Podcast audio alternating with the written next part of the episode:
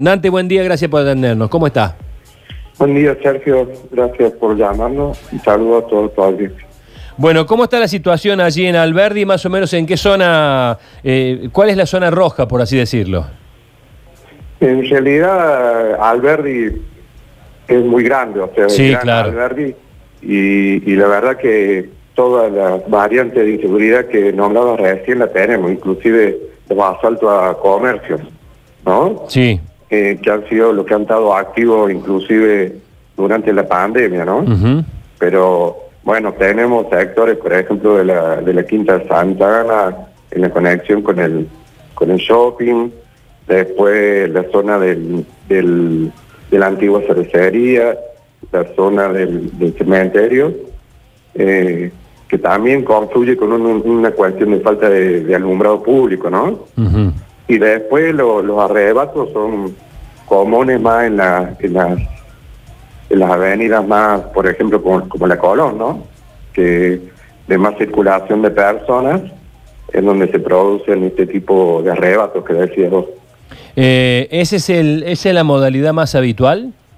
Eh, es como la habilidad, eh, es lo que pasa que no se la denuncia, ¿no? Pero sí está claro que hay quejas de los vecinos, sobre todo al, al ataque a mujeres, ¿no? Sí. Eh, eso, eso es lo más importante que, que está pasando. Pero me parece que ha aparecido con fuerza el tema de asalto a, a los negocios. Todo, todas estas encuestas son de boca en boca, nos enteramos mayormente de boca en boca porque, bueno, la verdad que últimamente la gente denuncia poco. Y lo más grave para nosotros ha sido que no ha causado mucho impacto eh, la violación de, de una mujer en la zona de, de Alto Alberdi, ¿no? Sí. Sí. Eso, eso la verdad que por, por la característica del hecho también, ¿no? Claro, claro. Eh, y, y sus consecuencias. Dante, Pero bueno, hay un mix de, de inseguridad para todos los gustos. ¿cómo, ¿cómo reaccionar, no? Usted como presidente del centro vecinal, Bueno, ¿qué- qué- eh, lo que lo Sí. que ha eh, lo, lo- que no ha pedido no ha podido identificar este tema de la, la pandemia. Nosotros lo venimos trabajando antes en el barrio es la organización vecinal no por ejemplo la alarma comunitaria en una cuadra eh, los grupos de WhatsApp la poda de árboles que están realizando algunos vecinos de- de- para que el tema del alumbrado público eh, bueno, pueda ser mejor. Eh, son todas cuestiones que los vecinos van poniendo mano a la obra. No puedo negar que existe por ahí una voluntad de estas comisiones que, promueve la policía eh, con la policía barrial eh, y eso, esos métodos que está utilizando, pero que da pocos resultados, ¿no?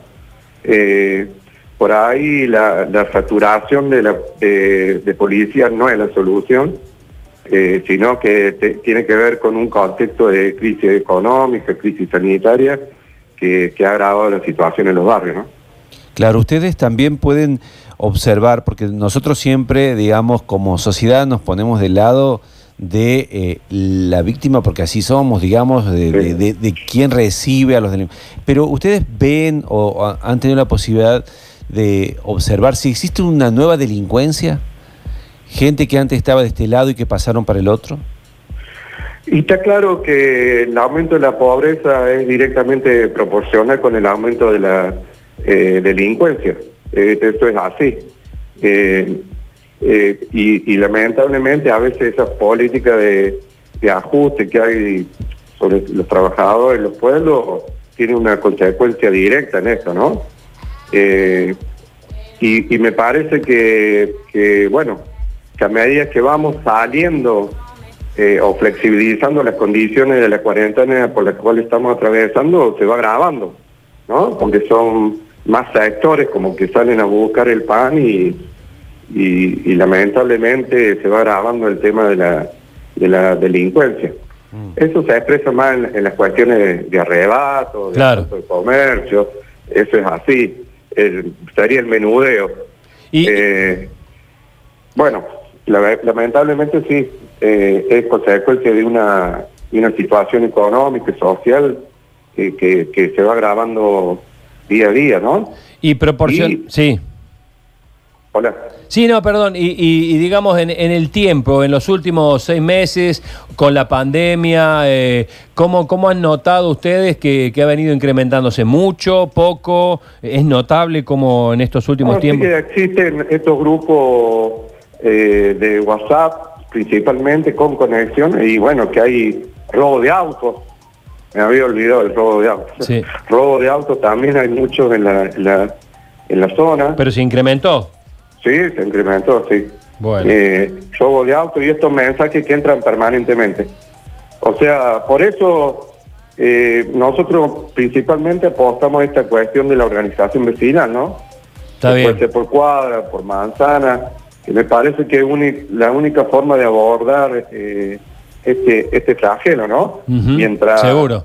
mientras de alguna forma el, el Estado eh, sigue ausente, o sea, o si tiene, tiene las dificultades que estaba, que va- estaba mencionando anteriormente, ¿no? Sí. ¿Y la, y la presencia policial?